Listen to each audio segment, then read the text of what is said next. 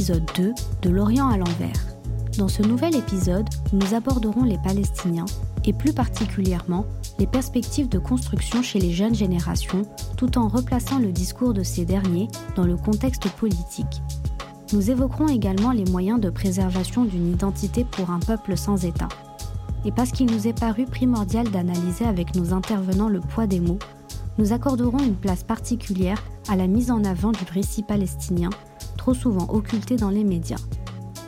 Loin de parler uniquement du conflit et des tensions qui cristallisent l'histoire palestinienne et masquent les questions de résilience et de préservation de leur identité, nous nous accorderons le temps d'un épisode à donner la parole à celles et ceux qui vivent cette réalité. Comment préserver une identité dans un contexte de conflit permanent? Comment se traduit la nécessité d'une mise en avant d'un récit de l'autre? Nous traiterons ici toutes ces questions et essaierons de replacer au cœur du débat les Palestiniens tout en explorant les blocages concrets auxquels la population fait face. La Palestine est une région historique dont les frontières ont fortement varié depuis l'Antiquité. À l'origine, elle était située près de la côte orientale de la Méditerranée, en Asie mineure. Elle englobait l'actuel État d'Israël, la bande de Gaza et la Cisjordanie. La superficie de la Palestine historique était d'environ 27 000 km, soit l'équivalent de la Belgique. Son intérêt stratégique au carrefour du monde a attiré l'attention des grandes puissances dès le début du XIXe siècle. Son contrôle était important pour assurer la route de l'Inde, puis est devenu vital après l'ouverture du canal de Suez et la découverte de gisements pétroliers dans la péninsule arabique. L'enjeu que représente la Palestine s'est révélé avant même l'effondrement de l'Empire ottoman et a fait son chemin durant la Seconde Guerre mondiale et pendant la guerre froide. Ce que nous appelons aujourd'hui territoire palestinien ou bien encore territoire occupé palestinien regroupe un ensemble de terres près de la Méditerranée. D'une part la Cisjordanie, comprise entre Israël et la Jordanie et qui comprend Jérusalem-Est, bordée à l'est par la rive occidentale du Jourdain, où vivent plus de 2,5 millions de Palestiniens. D'autre part, les Palestiniens sont également présents dans la bande de Gaza, un territoire qui a une superficie d'environ 362 km et qui fait office de frontière avec l'Égypte, s'étendant sur quelques 45 km le long de la Méditerranée. Cette région est composée d'un territoire de dunes et de sable où cohabitent environ plus de 2 millions de Palestiniens. En plus de ces deux parties géographiques, il existe de nombreux villages palestiniens en Israël même.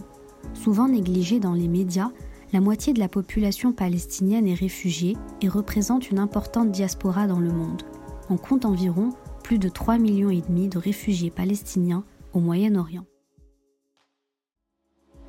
Pour pouvoir mieux comprendre les réalités qui se jouent sur le terrain, plusieurs invités qui vivent ou ont déjà vécu en territoire palestinien ont accepté de revenir sur la place de la jeunesse palestinienne et la mise en valeur du récit palestinien. Entre Paris et Ramallah, nous avons pu récolter de précieux témoignages qui émanent directement d'une génération engagée pour des luttes sociales et économiques. Avec nous aujourd'hui, Stéphanie Lat Abdallah, historienne et chercheuse aux séries de Sciences Po, spécialisée sur les réfugiés et l'histoire des femmes dans les camps palestiniens de Jordanie. Elle a travaillé par la suite sur les questions de genre, notamment sur les féminismes islamiques. Inès Abdelrazak Fauder, directrice de plaidoyer à l'Institut palestinien de diplomatie publique, et parce qu'on peut envisager de parler des Palestiniens et de la Palestine sans donner la parole aux journalistes locaux, également avec nous, Qassam Mouadi, journaliste local, et également Salomé Parent Rachdi, journaliste correspondante qui a passé trois ans entre les territoires palestiniens et Israël. Du premier exode à nos jours, nous pouvons compter environ quatre générations. L'accent porté sur la solution politique à adopter dans la question palestinienne a empêché de parler des réalités, des questions quotidiennes qui se jouent sur ce territoire. Pourtant, sur le terrain, les luttes socio-économiques tendent à s'affirmer comme le terreau d'un nouveau virage de la résistance palestinienne. Peut-on alors envisager une représentation dépolitisée des Palestiniens? Existe-t-il d'autres canaux de représentation tout aussi importants? Cette question de la solution à un État, elle vient aussi de la problématique euh, des réfugiés et de la problématique des Palestiniens de l'intérieur, c'est-à-dire les Palestiniens d'Israël, ceux qui sont restés en 1948, enfin les descendants de ceux qui sont restés en 1948, et qui forment à peu près aujourd'hui 20% de la, population israélienne. Donc il y a une sorte de d'idée aussi que de toute façon, dans la solution à deux États, les, réfugiés ne pourront pas revenir sur leurs terres, les terres laissées, qui reviendraient peut-être en partie sur les, sur les territoires occupés en 67, voire ne reviendraient pas. Et donc il y a un peu cette idée de revenir à, à, cette, à, ce, territoire de la Palestine historique, hein. donc avec cette possibilité que les réfugiés retournent sur leurs terres, avec cette possibilité de réunification d'une certaine manière avec les Palestiniens euh, de, de 48, mais euh, du coup dans une sorte de, euh, de partage de, cette, de, ce territoire après État binational, un seul État, bon voilà, il y a différentes cas de figure. Et du coup, ça, rejoint ce que je disais sur les nouvelles mobilisations, notamment les mobilisations de la résistance populaire. Du coup, l'enjeu, il y a eu quand même un changement de paradigme de la lutte palestinienne par un certain nombre de personnes, et notamment la jeunesse, mais pas seulement. Et on passe d'un paradigme de lutte pour le territoire, pour un État, donc de lutte nationale pour un État, à un paradigme qui est beaucoup moins national et beaucoup moins étatique, avec l'idée plutôt d'une lutte qu'on pourrait rapprocher à la fois de la lutte pour les droits civiques euh, euh, des euh, Noirs américains, par exemple, ou de la lutte contre l'apartheid en Afrique du Sud, c'est-à-dire une lutte pour les mêmes droits à l'intérieur d'un espace qui aujourd'hui est perçu comme de facto partagé. L'espace est de facto partagé, il est partagé en raison des colonies, enfin partagé, quand je dis partagé, oui, de fait partagé par les colonies, mais aussi le fait qu'il y a tous ces Palestiniens qui sont en Israël, et donc l'idée d'essayer d'avoir les mêmes droits. Et parce que les Palestiniens en Israël, même s'ils ont la nationalité israélienne, euh, se considèrent et sont à certains égards des, citoyens un peu de deuxième zone. Donc c'est aussi une lutte qui englobe euh, tous les Palestiniens, quels qu'ils soient, qu'ils soient dehors de la diaspora, qu'ils soient à l'intérieur, à la fois à Gaza, en Cisjordanie, et qui essaie, qui réconcilie un peu la fragmentation territoriale autour de l'enjeu de même droit que euh, les Israéliens. J'ai compris, enfin en tout cas c'est mon sentiment, qu'on ne pouvait pas aujourd'hui euh, changer le système de l'intérieur, euh, de l'intérieur de l'autorité palestinienne ou, des institutions existantes qui sont en fait gouvernées par le système d'Oslo. Et donc j'ai décidé de, m'engager plutôt dans, dans, la sphère de, de, la société civile. Et c'est pour ça que, que j'ai rejoint l'Institut pour la diplomatie publique. On est une toute petite équipe, on est jeunes, on est tous entre dans la vingtaine et la trentaine. Et, on essaye de, faire porter euh, la voix des Palestiniens et les voix des Palestiniennes et Palestiniens à l'étranger, justement pour changer euh, les perceptions et changer le discours et réuniversaliser aussi un peu euh, la cause palestinienne et on va dire désexceptionnaliser Israël par rapport aux violations des droits de l'homme et du droit international et essayer de montrer que notre combat, c'est un combat pour la justice, pour la liberté et pour les droits. Pour moi, la plus, la plus claire euh, cause de la dépolitisation de la société, qui est très claire, c'est que les Palestiniens sont devenus des consommateurs plus que des citoyens. Encore une fois, les accords d'Oslo ont mis en place un programme de state building financé par les bailleurs internationaux qui, un, a euh, placé sous forme de dépendance de l'aide internationale les Palestiniens, qui a dépolitisé la société civile, toutes les, syndicats, euh, les, différentes euh, unions de femmes, par exemple, les syndicats de travailleurs, les médias, les, organisations, les coopératives, tout, tout, en fait ce, tissu social et économique très politique euh, qui, quelque part, organisait politiquement les communautés euh, euh, de manière active, ont été transformés en ONG professionnelles, dépendantes de l'aide internationale, dépolitisées, qui s'en tiennent à des questions de, droits de l'homme ou des questions de, progrès économique ou de ce qui est perçu comme un progrès économique sous des politiques néolibérales. Je dirais que la politisation doit se faire aussi par les questions très clair socio-économique.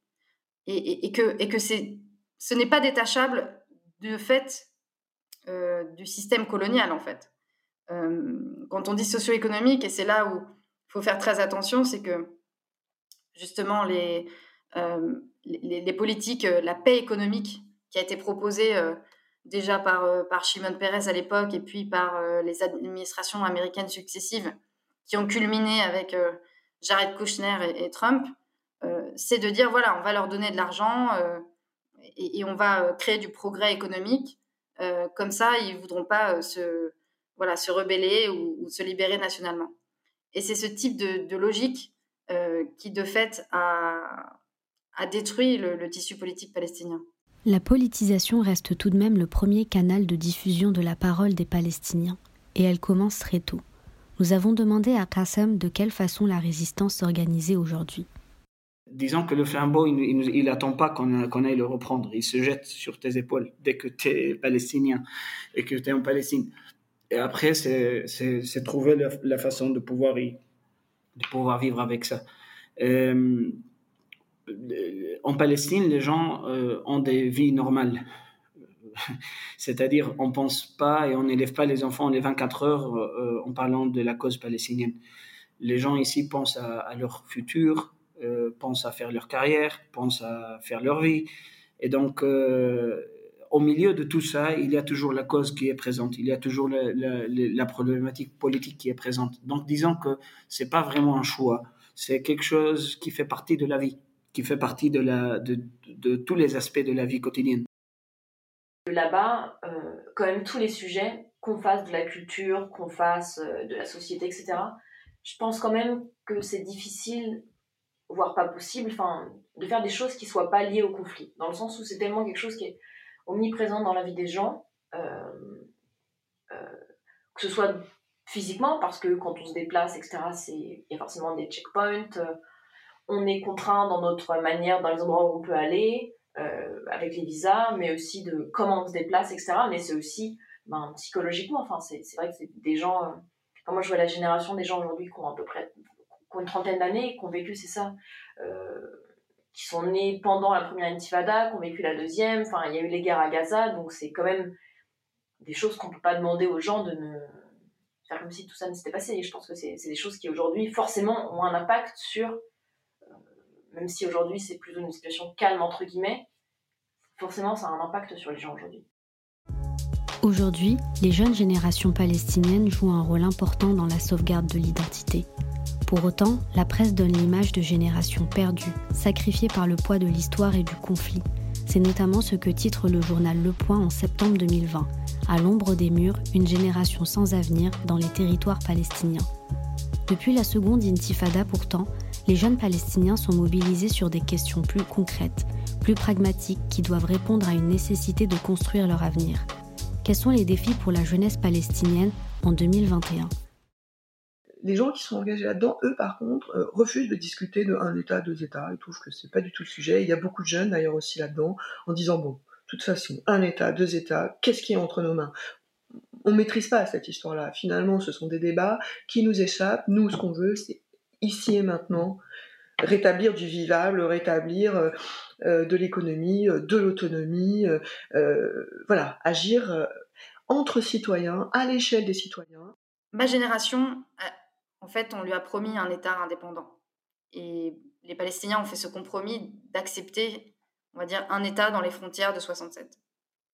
Malheureusement, les accords d'Oslo, en fait, n'étaient que des accords intérimaires qui ont expiré déjà en 1999 qui n'ont, un, jamais été mises en œuvre par les Israéliens, qui ont continué euh, de manière soutenue la colonisation des territoires, et qui euh, ont violé euh, tous les articles, on va dire, d'Oslo depuis qu'ils ont été mis en œuvre il y a 26 ans, qu'ils ont été signés.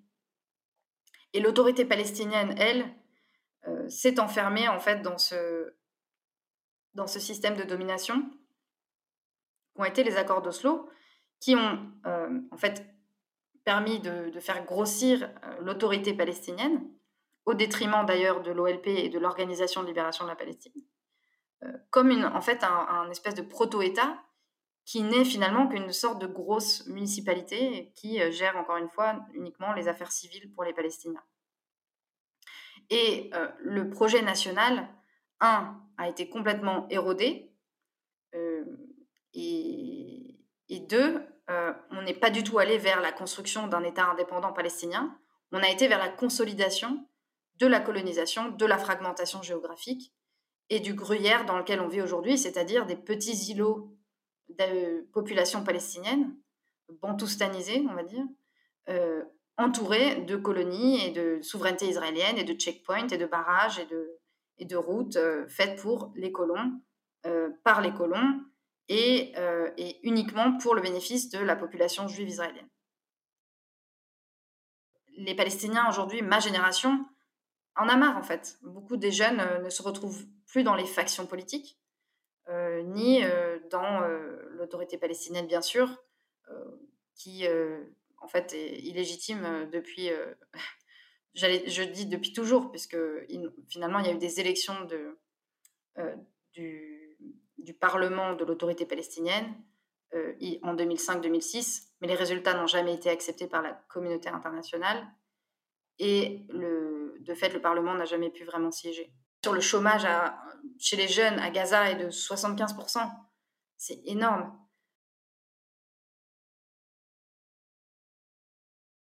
Au regard de ces perspectives futures qui semblent pessimistes, la question de savoir s'il vaut mieux rester ou partir se pose inéluctablement pour de nombreux Palestiniens. Alors encore plus avec, avec la jeunesse, et je pense qu'aujourd'hui, alors évidemment c'est pas tous les jeunes, mais disons qu'aujourd'hui je pense qu'on a vraiment une, une, jeunesse palestinienne qui est assez politisée euh, et donc qui est vraiment euh, remise à accords d'Oslo. C'est-à-dire qu'aujourd'hui, c'est vraiment de dire cet héritage-là, en fait, on n'en veut plus euh, parce qu'en fait, on n'a rien tiré de bien. donc vraiment, on veut passer à autre chose. et qu'aujourd'hui, je pense que les revendications, c'est plus la première chose, c'est vraiment on veut nos droits. On veut l'égalité des droits.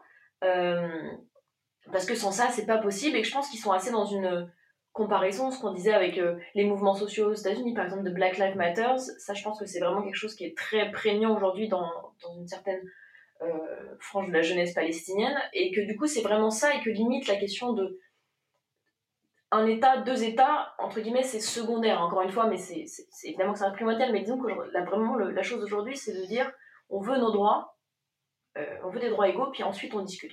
Déjà de dire la jeunesse palestinienne, c'est vraiment, c'est vrai que c'est tellement différent de dire de d'être un jeune à Gaza, d'être un jeune palestinien en Israël, d'être un jeune à Jérusalem-Est, d'être un jeune euh, en Cisjordanie. Je pense que déjà, en fait, le, les, problématiques locales, entre guillemets, sont déjà assez différentes et je pense que déjà ça, ça a forcément un impact euh, sur la façon dont les jeunes se construisent. Évidemment que c'est aussi le milieu social et que je pense que c'est pas la même chose d'être un jeune réfugié que d'être un jeune à Ramallah euh, dans un milieu assez progressiste. Moi, j'ai fait le choix de rester. Pourquoi? Simplement parce que, d'abord, euh, quand je vous expliquais, euh, je, voulais toujours être journaliste, mais en Palestine. Je voulais couvrir la Palestine euh, et faire mon travail ici. je ne suis pas très fan de cette façon de faire du journalisme à distance. Les gens qui sont à New York et qui écrivent sur l'Irak. vous voyez ce que je veux dire donc oui, je, veux rester principalement pour ça. Mais aussi, euh, au bout d'un moment, tu, commences à te rendre compte, euh, y a un prix à payer. Si j'étais resté en France, j'aurais eu d'autres opportunités encore meilleures. J'aurais pu avoir des meilleures opportunités de travail, euh, planifier un futur encore euh, voilà, meilleur. Mais après, tu penses, bon, si moi je vais partir, moi, je suis formé, je parle de langue, j'ai plus de, de, moyens pour rester et assumer les conditions de la vie ici. Et si je pars, quel message ça va donner aux autres qui n'ont pas eu les mêmes chances que moi? Même si cette jeune génération palestinienne reste engagée politiquement, un autre discours apparaît et laisse supposer une nouvelle forme de politisation de nouvelles formes de mobilisation. D'habiter à Ramallah et de dire, bon, moi, euh, parce qu'on me l'a honnêtement, on me l'a déjà dit, on m'a déjà dit, moi, euh, Là, si quelqu'un met le drapeau israélien à Ramallah et qu'on peut se déplacer, moi je suis premier à signer. Quoi. Mais évidemment que c'est pas forcément quelque chose qui, se dit trop et encore une fois qui est pas si répandu, qui est pas euh, absolument pas si répandu que ça, parce que je pense que beaucoup de, énormément de, de, gens sont très politisés et à l'inverse sont pas du tout dans la concession, mais je pense que ça aussi ça existe. En janvier 2021, l'humanité titrait, je cite, Les Palestiniens à l'offensive pour éviter d'être anéantis. De même, le journal Le Temps titrait en septembre 2020 La cause palestinienne poignardée. Pourquoi parle-t-on de la Palestine sous le prisme de l'effacement, de la réduction ou encore de la disparition? On pense que pendant trop longtemps, euh, les droits des Palestiniens ou la question de la Palestine a été pensée, analysée, euh, défendue par, des, par des gens qui ne sont pas palestiniens. Et donc c'est la question aussi de devoir réclamer notre récit, de pouvoir réclamer notre récit, notre narratif, comme on dit plutôt en, anglais, et, et, donc de pouvoir se mobiliser et, d'apporter notre point de vue sur, euh, sur une réalité euh, qui est trop souvent déformée justement dans les médias et les, les discours politiques. Donc qu'est-ce que ça veut dire euh, Ça veut dire qu'on est donc d'un côté très actif sur les réseaux sociaux et qu'on essaye de toucher un public plus jeune qui s'est détourné de, de, la question palestinienne et qui ne la comprend pas forcément, euh, et, qui pourtant est engagé sur des questions de justice, que ce soit la justice climatique, euh, contre les violences policières, contre les formes, toutes les formes de racisme, contre, euh, contre la colonisation ou, dans les mouvements de, décolonisation ou de post-colonisation. Et, tout ça, ce sont des, questions qui, pour nous, font sens et qui, quelque part, sont à rapprocher de, ce qui se passe chez nous. Notre objectif, euh, c'est bien sûr de pouvoir construire un futur euh, partagé euh, sur, en fait, en Palestine et, en Israël, et donc vraiment sur, sur la totalité du territoire où il y a une identité palestinienne, où il y a des Palestiniens, à la fois donc en Israël et dans les territoires occupés. Et, et, à travers ça, de montrer que cela ne pourra se faire qu'avec une décolonisation, mais aussi l'égalité des droits.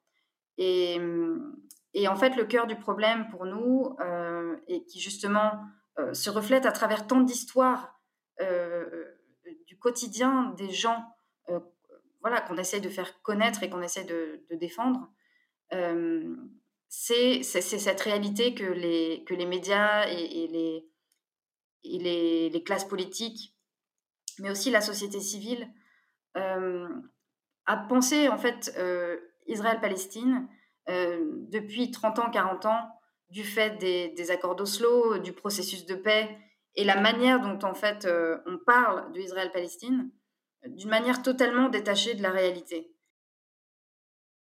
Et qu'est-ce que ça veut dire? Ça veut dire que la plupart des gens aujourd'hui pensent Israël-Palestine comme euh, un conflit entre deux parties en présence. Il y aurait d'un côté un régime palestinien dans les territoires occupés un régime israélien de l'autre côté qui serait euh, euh, démocratique, euh, etc. Alors que la réalité, elle est en fait qu'il y a un régime israélien qui contrôle tout le territoire de la rivière Jourdain jusqu'à la mer Méditerranée, donc Israël et les territoires occupés, ça comprend la Palestine historique en fait, hein, et, qui, et, qui, est basé sur un principe unique de discrimination systémique et d'inégalité des droits. Euh, et de domination d'un peuple sur un autre. Donc la réalité aujourd'hui, elle est là, c'est qu'on est dans un régime où les Israéliens contrôlent euh, à la fois, que ce soit en Israël ou en Cisjordanie et Gaza, ils contrôlent la vie des Palestiniens et les Palestiniens euh, ont des droits différenciés, qu'ils soient à Jérusalem, à Gaza, en Cisjordanie ou qu'ils soient citoyens d'Israël. On les appelle parfois les Arabes israéliens, mais je préfère dire palestiniens citoyens d'Israël parce que arabe, ça, tend à, nier leur, identité nationale. Et en fait, euh, euh, la réalité est que les Israéliens contrôlent les frontières, ils contrôlent les frontières maritimes, les frontières euh, terrestres et, aériennes, ils contrôlent le, tout ce qui est le registre de la population et, et l'état civil. Donc quand vous êtes palestinien, c'est Israël qui vous donne oui ou non le droit d'avoir un statut euh, civil, une identité, euh, euh, c'est eux qui contrôlent les mouvements entre des villes palestiniennes, mais aussi entre des deux côtés de la ligne verte. et quand on est palestinien, on, a, on, est soumis à tout un tas de, de contraintes et, et, en fait de déni de ses droits fondamentaux. Et il, faut constamment, les Palestiniens sont dépendants d'autorisation israélienne.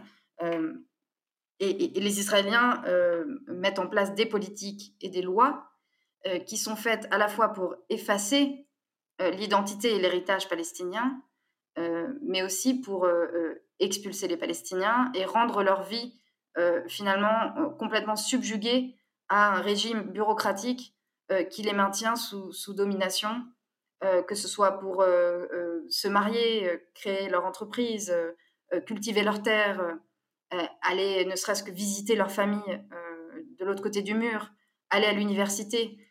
tout ça est soumis à un, nombre incalculable de contraintes qui maintiennent finalement les Palestiniens dans un statut de colonisés.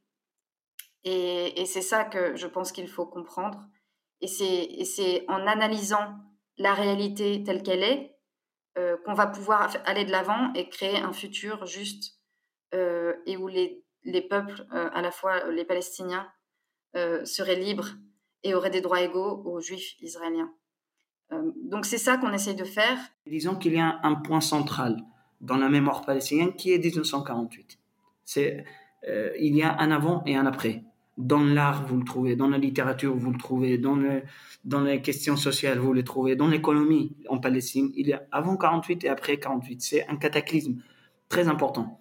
Et je trouve que le fait que les événements de 1948 ne soient pas, n'aient pas cette, cette, cette, centralité dans la façon dont on discute la Palestine, dans, dans un pays comme la France, par exemple, ça reflète que on ne comprend pas comment les Palestiniens, eux, ils se souviennent de leur, de leur histoire. Le fait qu'aujourd'hui le récit palestinien il est absent, euh, en partie, il est dû au fait qu'on n'a jamais euh, couvert, la Palestine de l'intérieur. Aujourd'hui, on est plusieurs euh, Palestiniens à le faire. Donc, on doit faire sûr que dans le futur, quand on parlera de la Palestine, bah, la réalité palestinienne de l'intérieur, elle sera présente aussi. Et c'est un peu ce qu'on fait. C'est ce que j'essaie de faire aussi. Et en fait, je pense que le moment où il y a eu des plus grosses manifestations moi, que j'ai vues à Ramallah, c'était pas. Alors évidemment, il y avait des manifestations quand euh, Trump annonçait qu'il allait euh, déplacer l'ambassade, euh, ou alors qu'il y avait son fameux plan soi-disant de paix, entre guillemets, pour la région. c'était pas tant ça qui déplaçait les foules, c'était par exemple quand à un moment ils ont voulu, l'autorité palestinienne a voulu faire une, une, réforme du système de la retraite. Et là, il y a vraiment une, une mobilisation. Et donc c'est vrai que là on sent que les questions social aujourd'hui et les, et les, questions économiques, c'est vraiment ça qui, pour une partie de la société en tout cas, est le plus important. Je pense que c'est des réalités qui sont assez compliquées à, appréhender tant qu'on n'y a pas été. Euh, et moi, disons que c'est plutôt ça, des fois, que je remarque dans la façon dont les gens écrivent. Euh, c'est plutôt, voilà, de. Je trouve qu'on a vite tendance. Euh, je dirais pas que c'est forcément sur un, un, contenu vraiment en soi, parce que je pense que c'est quand même.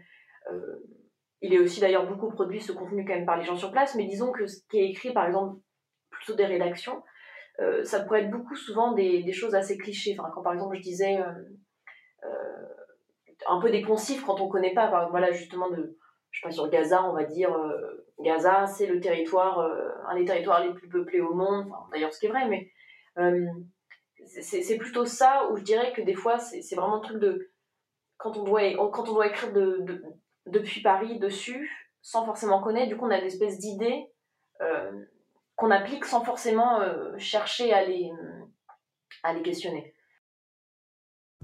Poser les Palestiniens comme des victimes de leur histoire revient à réduire le champ d'action locale qui est véritablement le socle de représentation politique aujourd'hui. La généralisation du conflit a entraîné la dépossession de l'histoire chez les Palestiniens. À l'occasion de la nouvelle investiture américaine, la presse y voit un nouveau vent de changement pour ces derniers. C'est le cas notamment du Monde qui titre Acculés, les Palestiniens misent sur Joe Biden pour établir le statu quo avec Israël. L'idée de la généralisation du conflit et de ce fait la tutelle internationale accroît le sentiment d'un peuple dépourvu d'une parole régionale et locale puis il y a aussi un peu un rejet d'une problématique victimaire. Alors certes, les conditions sont difficiles, évidemment qu'il faut le rappeler, évidemment, il ne s'agit pas.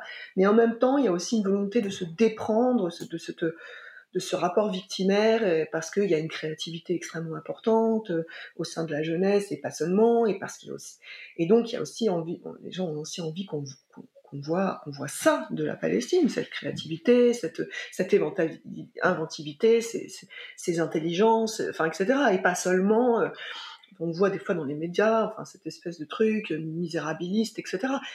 C'est le, le problème de, de parler de ce qui se passe en Israël-Palestine euh, d'une manière qui, qui, ne reflète pas la réalité. Euh, les, les, médias et les classes politiques on fait encore une fois de ce qui se passe chez nous, qui est finalement assez simple, c'est pas si compliqué. Encore une fois, il y a un régime euh, qui contrôle euh, deux populations de manière différente et qui euh, fonctionne sur le principe de la suprématie d'un peuple sur un autre. Donc les Palestiniens se battent pour leur liberté, pour la décolonisation et, pour leurs droits. Palestine-Israël a été pensée comme, encore une fois, un conflit où, se, crée une fausse équivalence entre colonisateurs et colonisés. Aujourd'hui, il faut déconstruire l'idée qu'on serait simplement entre euh, d'un côté les Palestiniens et de l'autre les Israéliens, qui, s'ils arrivaient à se mettre d'accord, pourraient faire la paix. Il y a énormément d'autocensure lorsqu'il s'agit de parler de la Palestine. Dans les grands médias dans le monde, quand on parle de la Palestine, le récit palestinien, est, complètement absent ou largement absent. Si moi je vais faire 50-50, ça ne va pas équilibrer les choses. Le travail que moi et mes collègues palestiniens, on doit faire ici en Palestine, à mon avis, c'est d'essayer de rééquilibrer un peu les choses. Et pour faire ça, il faut raconter la Palestine de l'intérieur. Et ça, nous, on peut le faire parce qu'en plus, on est palestinien. C'est-à-dire, on comprend des choses rien que pour, parce qu'on est palestinien. Moi, je n'essaye pas de, raconter ce que les Palestiniens pensent au niveau politique, mais ce qu'ils vivent au niveau au quotidien. Après, ce qui est vrai, c'est que moi, j'ai déjà ressenti le fait, des fois, d'avoir un peu un, décalage entre les, entre les rédactions et nous, euh, dans le sens où il y a quand même, euh, par exemple, typiquement Gaza, euh, c'est vrai qu'il y a un peu un côté où, des fois, de dire bah, je vais aller faire un reportage à Gaza, moi j'ai déjà eu, on m'a déjà dit dans les rédactions, oui mais il se passe rien, enfin c'est toujours la même chose, ou euh, qu'est-ce que tu vas nous raconter de nouveau, Gaza on en a marre, une fois qu'on a dit que c'était la misère là-bas, enfin qu'est-ce que tu qu'est-ce que tu racontes derrière ça quoi. Donc des fois c'est vrai qu'il y a un peu un décalage je trouve entre l'image que les peut-être les, les rédacteurs chefs peuvent avoir à Paris et de nous ce qu'on ce qu'on vit sur le terrain L'histoire des Palestiniens est très souvent retracée comme une histoire victimaire. Cela est très souvent lié à l'emploi de certains mots plutôt que d'autres. Dans des manuels scolaires ou des gros titres de presse, certains utilisent différents termes. Certains parlent de territoire occupé palestinien, d'autres parlent de territoire occupé sans mentionner le terme Palestine ou palestinien. Comment expliquer le choix de ces mots? Quelle est l'importance de ces choix dans la narration de la question palestinienne? Toute une génération, euh, et on est maintenant, euh, dire, euh, on est la, troisième, la quatrième génération au moins, c'est un, traumatisme et c'est une dépossession qui reste réelle. Et, pour les Palestiniens, je veux dire, 1948 et, et la création d'Israël et le sionisme resteront ce traumatisme colonial qui est persistant l'expérience palestinienne a été narrée et écrite beaucoup par des non-palestiniens. Et donc, il est très important que dans notre combat et ce qui nous concerne, nos voix, les voix des Palestiniens et Palestiniennes, soient mises en avant. Et que notre parole ne soit pas délégitimée. Parce que, euh, vous savez, euh, il y, a toujours une approche paternaliste euh, et une approche condescendante souvent chez nos interlocuteurs, de, vouloir nous corriger, de vouloir corriger ce que l'on dit, euh, la terminologie que l'on emploie, euh, de la changer, parce que pour eux, ce n'est pas assez conforme à leur manière de voir et à leur manière de penser. Chaque année, on le voit à, ce moment-là de l'année, euh, Israël euh, euh, célèbre en grande pompe et c'est la fête, et, etc. Ce qui pour les Palestiniens est, est en fait une, un événement terrible. Je pense qu'il y a une évolution. Euh, il y a des évolutions positives. Par exemple, il y a dix ans, moi je me souviens, j'étais étudiante à Sciences Po. Euh, on ne pouvait pas dire le mot apartheid pour parler d'Israël-Palestine. C'était impensable, c'était tabou. Qassem revient sur une anecdote marquante qui souligne à quel point le poids des mots déclenche des nuances importantes dans le report du récit palestinien. Pour vous donner un exemple pratique, en 2013, je faisais un stage euh, à Paris, dans, dans, dans, un magazine à Paris. Et euh, je devais faire un article sur euh, des événements en Égypte. À l'époque, c'était le gouvernement de, des frères musulmans, etc. Et à un moment donné, je mentionnais en fait la guerre de Yom Kippour, la guerre de 1973, et, parce qu'elle est importante pour, le, pour, pour l'Égypte. Et moi, je savais pas, j'avais pas toujours compris qu'en France, on connaît cette guerre par le nom de Yom Kippour. Et donc, j'écris la guerre d'octobre. Et après, j'avais mon, mon responsable de, stage et après toute, la table et même le chef de rédaction qui était autour de moi pour savoir de quelle guerre je parlais. Et je leur disais, bah, la guerre d'octobre. Mais quelle guerre d'octobre? Je disais la guerre d'octobre 1973. Et ils voyaient toujours pas de quoi je parlais. Et donc, euh, quand j'expliquais que c'était le jour où la Syrie et l'Égypte ont attaqué des lignes israéliennes en même temps, et, immédiatement, quatre personnes en même temps me disent Yom Kippour. Vous la connaissez comme la guerre de Yom Kippour parce qu'elle s'est passée au moment de la fête juive de Yom Kippour. Mais est-ce que vous savez qu'en même temps, cette année-là, c'était le Ramadan, par exemple? Est-ce que vous savez qu'en Égypte et en Syrie et dans le monde arabe, on la connaît aussi comme la guerre de Ramadan? Ils, euh, ils ne savaient pas du tout tous les médias ne diront pas Palestine, par exemple. Les colonies, on va éviter de dire, moi j'évite de dire par exemple des implantations, parce que je trouve que des implantations, c'est trop euh, un mot connoté. Donc par exemple, je dis les colonies, évidemment on va pas dire la Judée-Samarie, parce que c'est, on parle de Cisjordanie, donc tout ça c'est vraiment très très important. Je sais qu'il y a pas longtemps, il y avait comme ça une, un, débat de certains euh, journalistes euh, pour la zone C dans les territoires palestiniens, donc celle qui est contrôlée par Israël où il y a les colonies. En gros, c'était vous avez pression et certains médias ont, plié en disant euh, bah, on va arrêter de parler des territoires palestiniens, on va juste dire les territoires occupés. Et en gros, ça a été vraiment une revendication, et je sais que les journalistes français, il y a même une dépêche AFP pour dire on ne dit pas, on garde le terme palestinien parce que c'est euh, comme ça que c'est la ligne du Quai d'Orsay, et que ça c'est vraiment super important et que si on plie là-dessus, en fait là-bas vraiment la, guerre des mots c'est limite la première, euh, la première des choses. Revenons sur cinq points qui nous permettent de conclure cet épisode. Premièrement, nous observons aujourd'hui une nouvelle forme de politisation, de résistance des Palestiniens, plus centrée sur des questions pragmatiques, des questions de survie, de travail, bref, d'amélioration des conditions de vie. Comme nous le rappelle Stéphanie Lat Abdallah, la question de un État ou de deux États est dépassée. L'important pour les Palestiniens, c'est l'ici et maintenant. Deuxièmement, la jeune génération palestinienne est une génération qui en a marre. Loin d'être une génération perdue, il s'agit d'une génération qui se réinvente, qui veut exister au-delà de cette politisation et qui cherche à construire un futur, des lendemains plus heureux pour la Palestine. Troisièmement, avec l'arrivée de ces nouvelles voies, de ces nouvelles formes de politisation, on note un changement de paradigme dans le récit de la cause palestinienne. Comme nous le rappelle Stéphanie Latabdallah, on passe, je cite, d'un paradigme de lutte pour le territoire à un paradigme beaucoup moins national, un paradigme qui consiste en une lutte pour des droits civiques, une lutte pour les mêmes droits au sein d'un espace perçu aujourd'hui comme de facto partagé par les Palestiniens.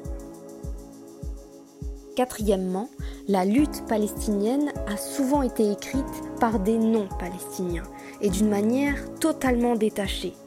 De ce fait, on observe Israël-Palestine sous l'angle du conflit, alors qu'il s'agit plutôt de la domination d'un peuple sur un autre. Enfin, dans ce traitement médiatique, le poids des mots reste important. Les mots choisis polarisent cette question et peuvent à eux seuls perpétuer une vision erronée, partielle de la question. Nous tenions à remercier nos intervenants.